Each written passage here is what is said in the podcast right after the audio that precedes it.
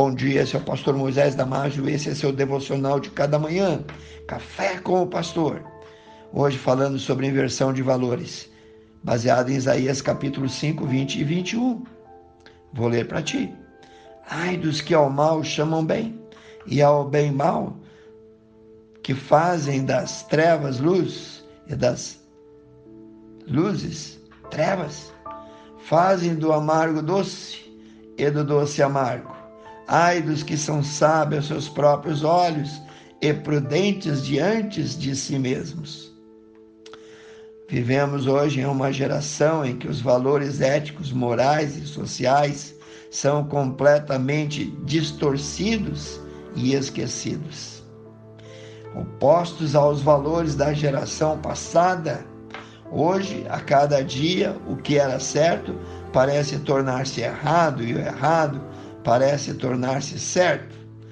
Quando alguém se esforça para ser uma pessoa mais correta, mais educada, mais dócil e humana, pode-se notar que estranhamente ela passará a ser classificada, taxada de tola pela maioria.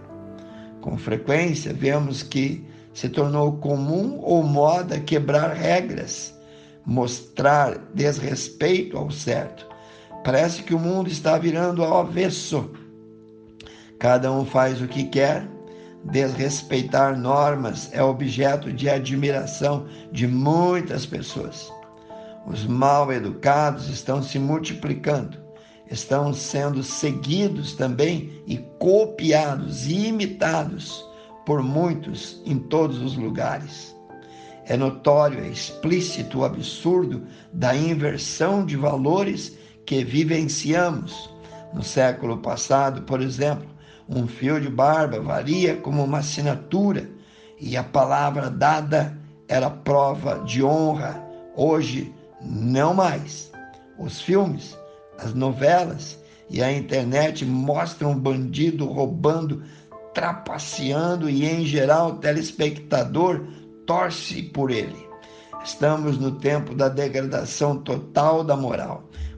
Eu te pergunto, qual será o futuro dessa nossa geração? O que esperar de uma sociedade que inverte, prega o vale tudo, que não respeita autoridades, filhos que não respeitam os pais, nem respeitam as pessoas idosas, ou mesmo os professores. Hoje parece que a regra é cada um pode fazer o que lhe parece ser certo, pois não existe verdade absoluta. As maiores aberrações são aceitas como coisa normal pela nossa sociedade de hoje. Nos Salmos 31, 12, mostra que tanto Deus como os homens de Deus estão sendo negligenciados, estão sendo esquecidos como um caco, como um vaso quebrado. Lemos no Velho Testamento que o povo de Israel prometera ser fiel ao seu Deus e às suas leis e aos seus estatutos, mas logo se esqueciam como se anestesiassem as consciências. Então, Deus permitia que passassem por tribulações, por provações e cativeiros, para depois disso retornarem ao seu Deus. A pergunta é: será que nós hoje somos diferentes deles no Velho Testamento? O verdadeiro cristão tem sim que ser diferente, tem que ser o sal da terra, tem que ser a luz do mundo, pois tem que ser agradável ao Senhor Condene essa inversão de valores que está se alastrando, invadindo a vida de muita gente. No livro de Provérbios 6, 10 a 18, nós lemos: Seis coisas o Senhor aborrece, e a sétima a sua alma abomina: olhos altivos, língua mentirosa, mãos que derramam sangue inocente coração que trama projetos iníquos, pés que se apressam a correr para fazer o mal. A tendência do homem hoje, tendência do homem sem Deus é de se lambuzar no pecado. Para ele, quanto pior, melhor. O cristão vive no mundo, mas não pertence mais a Ele. Não esqueça disso. Por isso, não podemos amar as coisas do mundo, nem se atrelar a elas. Jesus falou à sua igreja dizendo: Se vós fosseis do mundo, o mundo amaria o que era seu.